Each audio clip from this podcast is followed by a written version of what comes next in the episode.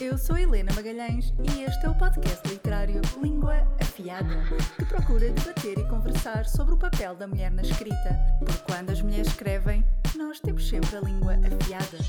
Temos, não temos? Hum. Eu acho que temos. Eu acho que temos. Olá pessoal, bem-vindos a mais um episódio da Língua Afiada.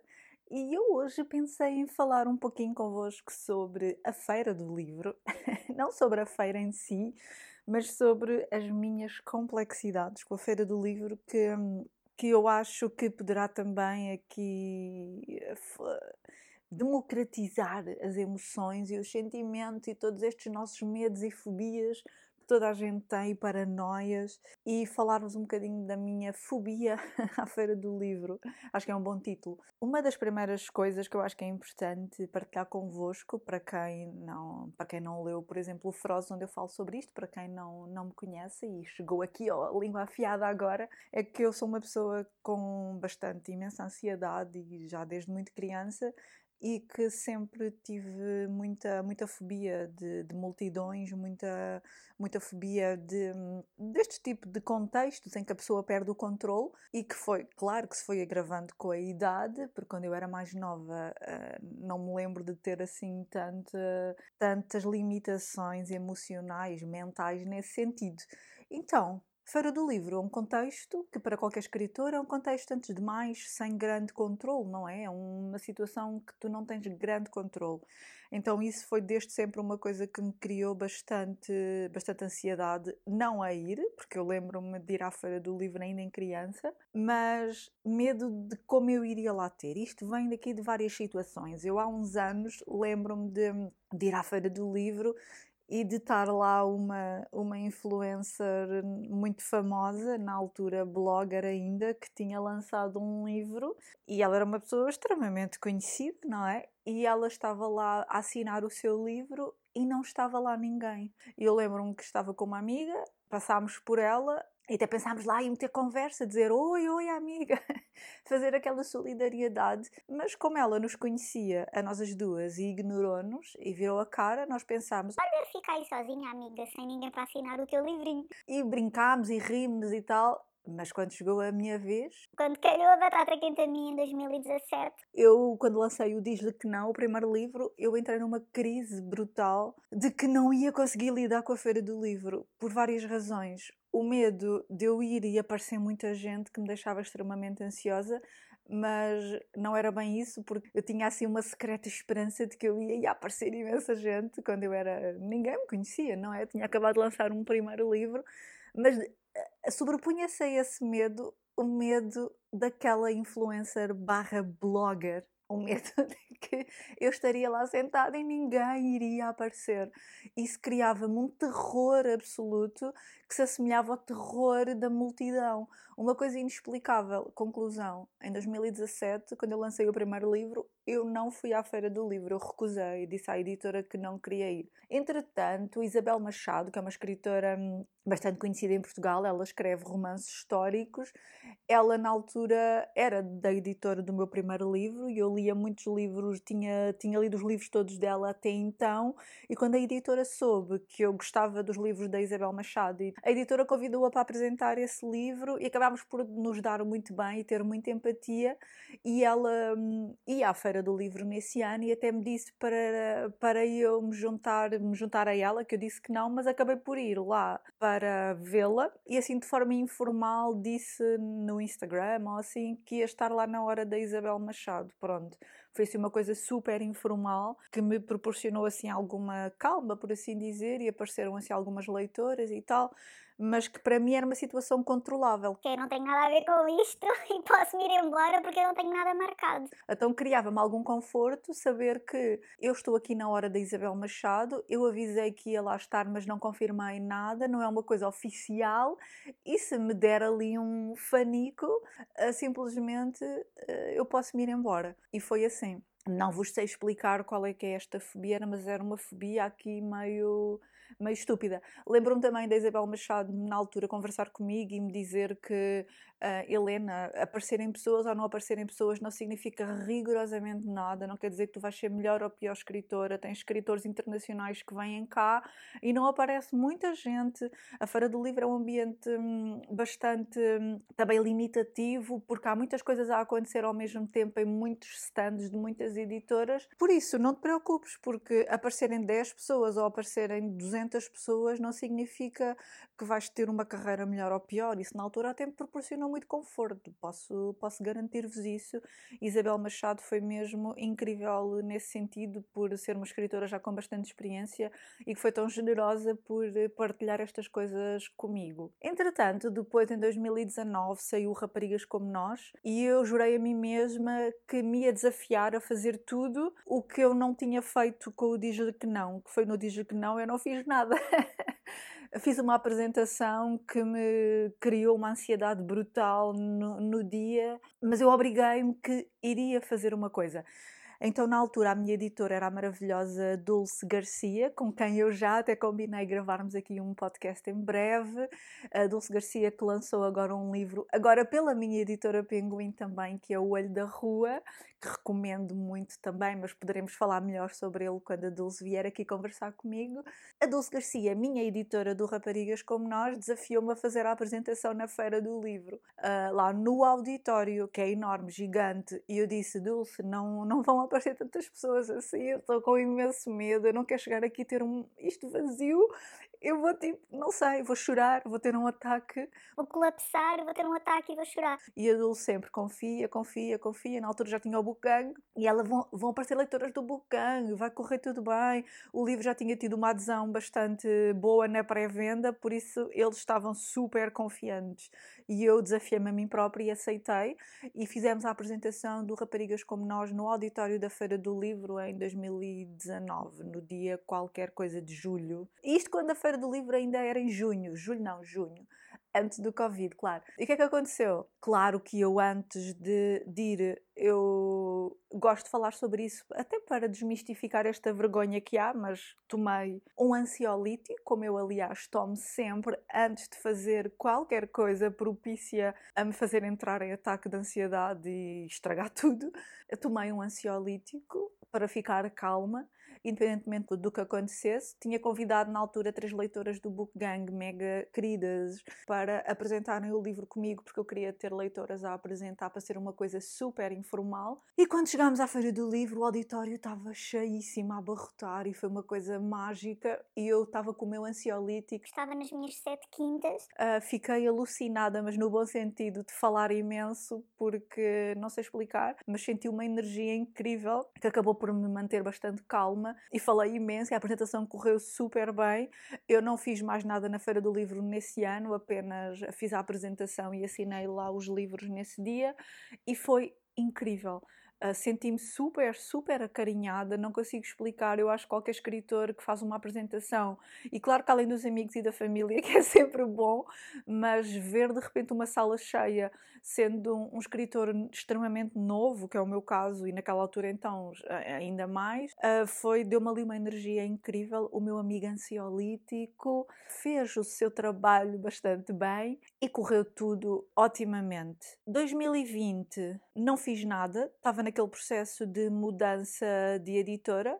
Uh, fui à Feira do Livro algumas vezes, um, foi em, no meio do Covid e não fiz rigorosamente nada. Agora já nem estou já estou em branca, sou feira do livro, mas acho que houve, já estou com uma branca gigante. 2021, no ano passado, uh, fui à Feira do Livro, ia lançar o Frozen em outubro, a Feira do Livro foi em setembro. Mais uma vez, bateu-me ali um pânico gigante, mas menor, ou seja, eu já tinha tido a experiência da Feira do Livro em 2019, que uh, aliviou ali um bocadinho as minhas fobias e foi bastante mais tranquilo. Mais uma vez, eu aceitei ir à Feira do Livro apenas um dia, porque honestamente eu confesso-vos, eu não tenho capacidade para mais. Eu tiro o chapéu àqueles escritores como o João Tordo que vão os fins de semana todos. Eu espero lá chegar alguma vez na vida em que eu já esteja tão familiarizada e tão, e tão habituada e tão tranquilizada nessas situações que eu consigo aguentar três fins de semana de feira do livro, que não é o meu caso neste momento e não sei, acho que está longe de lá chegar. Eu em 2021 já estava bastante mais tranquila, já estava numa situação de confiança até em mim própria, que o que é que acontecesse eu ia estar sempre bem, eu ia lançar o Frozen em outubro, numa situação pós-feira do livro. Uh, nós tínhamos publicado pela Pinguim o novo Raparigas como Nós em agosto, de propósito para a feira do livro, e eu e o meu amigo ansiolítico lá fomos, correu tudo bem. Não apareceu assim muita gente, mas é, é normal, não tinha um livro novo, tinha uma reedição de um livro antigo, mas foi super tranquilo, senti-me mesmo muito bem.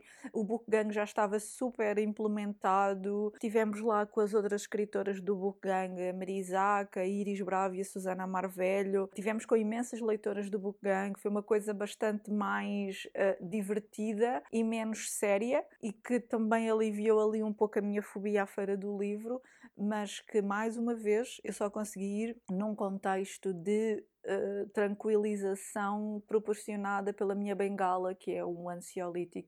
A saúde mental tem que ser eh, desmistificada, que não há problema nenhum. Se tu, para fazeres alguma coisa, tens que tomar um ansiolítico, não tem problema nenhum. Já lá está longe o tempo em que eu tentava combater e em que eu me massacrava a mim mesma. Eu sofria e tinha ataques de ansiedade enormes porque eu não queria estar dependente. Eu dizia, na altura estava a fazer terapia, psicoterapia, e eu dizia: Uh, mas eu não quero ser aquela pessoa dependente de tomar ansiolíticos para ir uh, a um festival, para ir ali, para ir acolá. E a psicoterapeuta, na altura, fez-me ver as coisas de uma forma super pragmáticas, que eu acho que há pouca, não vou dizer que há poucas, mas nem todos os terapeutas são assim, obviamente, os psicólogos, e ela fez-me ver as coisas de uma forma super uh, simples, que é, Helena, se tu fosse uma pessoa que sofria de enxaquecas, não tinhas que tomar um medicamento para as dores, começas a sentir uma enxaqueca a vir, claro, claro que sim.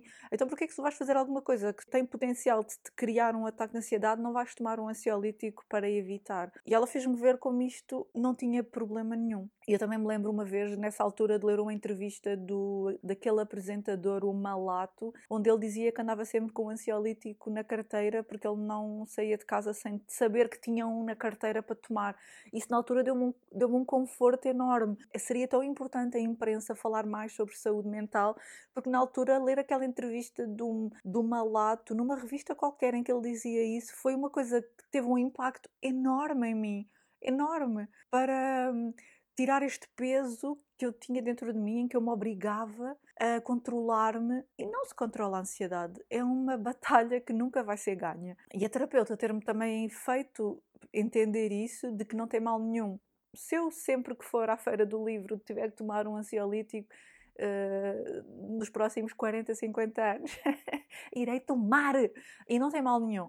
Então, em 2021 eu fui super tranquila, uh, bastante mais ambientada e a sentir-me super confiante, que eu acho que também ajuda um bocado a limar aqui estas crises, não é? Este medo que potencia a fobia. Eu acho que dizer, dizer fobia à Feira do Livro é maravilhoso. Este ano aconteceu várias coisas engraçadas que eu até vou partilhar porque eu também sou assim uma pessoa que sou às vezes um bocadinho desorganizada na minha eh, assim, desorganizada, mas organizada na desorganização. O que é que acontece? Agora a Feira do Livro passou para setembro e claro que o calor, eu odeio calor.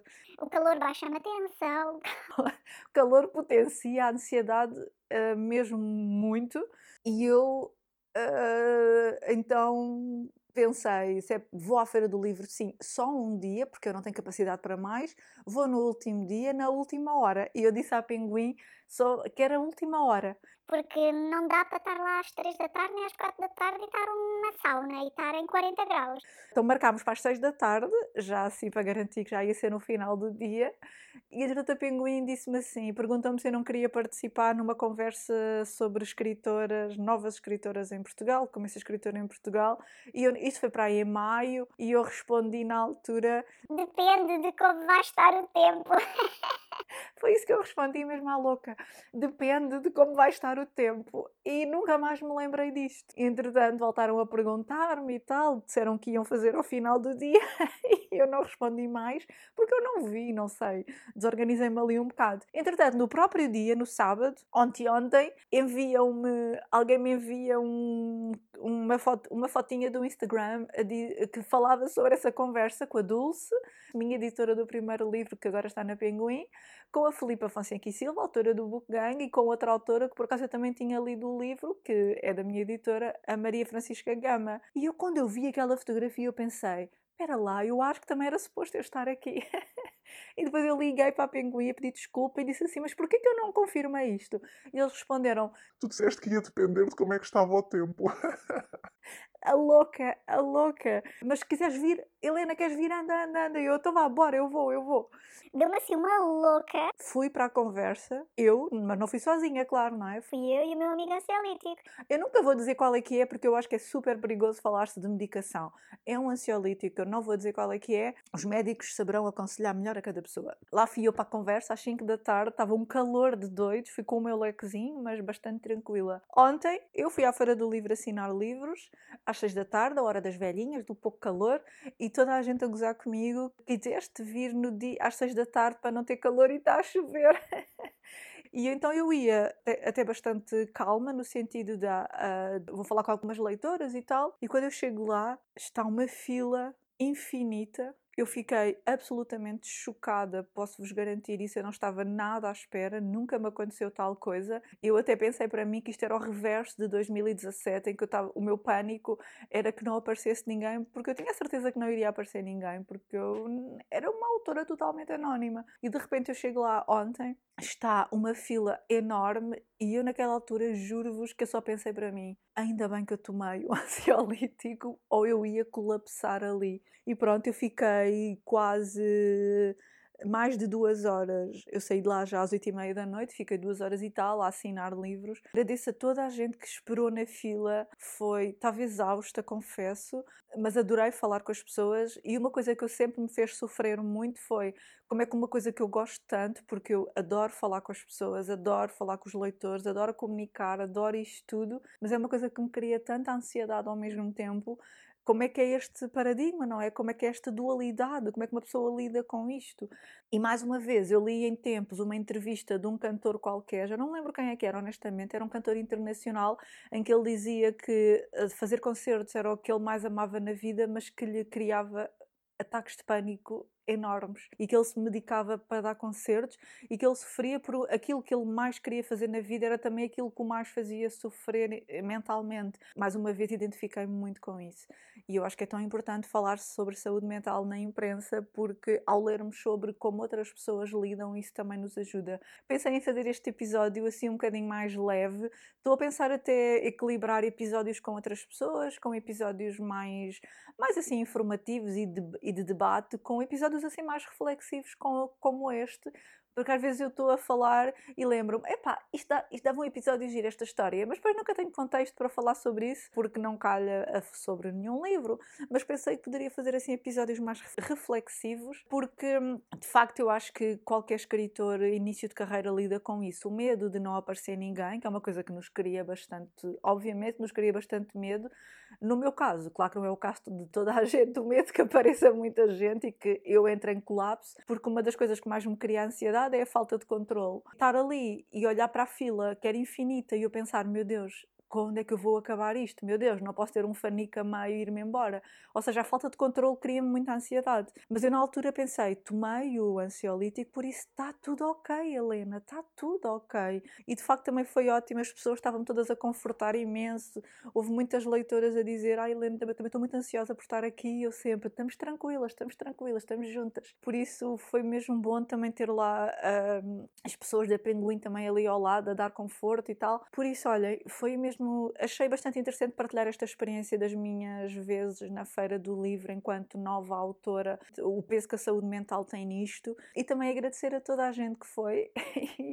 E, espero que esta partilha também ajude, possa ter algum impacto e ajudar também quem sofre aqui com saúde mental, quaisquer que sejam as situações, que não estão, não estão sozinhos, estamos juntos e não tem mal nenhum. Se tivermos que sair de casa e tomar um ansiolítico para fazer qualquer coisa que nos crie ansiedade, então que tomemos sem, sem problema, não é vergonha nenhuma. E agora, o meu gatinho está aqui maluquinho a correr. Olha, um olazinho dele. E hum, eu volto na próxima semana com outro episódio. Obrigada e boas leituras. Entretanto, quando já tinha parado de gravar, lembrei-me aqui de uma coisa que eu queria partilhar, apenas uma reflexão, um pensamento.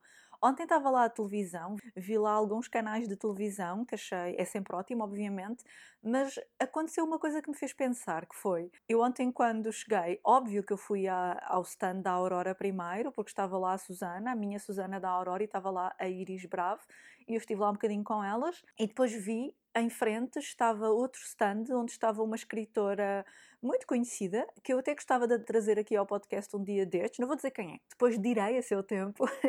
é uma escritora conhecida e estava lá a ser entrevistada, estava lá, estavam lá dois canais de televisão e ela não tinha lá ninguém, ou seja, não estavam lá leitores para assinar livro. Entretanto, no meu caminho, quando saí para a Pinguim, passei por outra editora grande, onde estava lá outro escritor também conhecido, estava lá a televisão, não estavam lá leitores para assinar, pronto, mas estava lá a televisão. E eu isto fez-me pensar que também este também é um problema da imprensa, é que a imprensa limita-se a entrevistar aqueles escritores que são conhecidos, que não são propriamente os novos escritores que chamam os leitores, não é? E depois estão lá os escritores novos, escritores que agregam uma multidão de gente e que a imprensa também não quer saber, a imprensa não dá a conhecer. Isto também é triste. Isto também me faz pensar que é por isso que também a literatura em Portugal não sai desta cepa torta, não é? Porque, claro que é sempre bom mostrar os escritores que as pessoas conhecem, independentemente de serem escritores que hoje em dia vendam muitos ou poucos livros, porque estamos com um mercado em mudança, mas como é que a imprensa também não se interessa por entrevistar os novos escritores, aqueles que agregam uma multidão de leitores novos, aqueles que estão a vender muito agora? Isto é triste também, não é? Ontem fez-me pensar nisso, que vi lá escritores conhecidos, que nós os conhecemos porque são escritores apoiados pela elite, pelas livrarias, pela televisão, pelos jornais, mas uh, as televisões não quiseram saber daqueles escritores novos e mesmo vendo filas enormes, não sei, pelo menos naquele período de tempo em que eu lá tive, eu não, não vi a televisão a entrevistar ou a filmar estes estes escritores novos. Deixou-me assim a pensar e eu queria partilhar isto também. E agora que eu me despeço, até à próxima semana!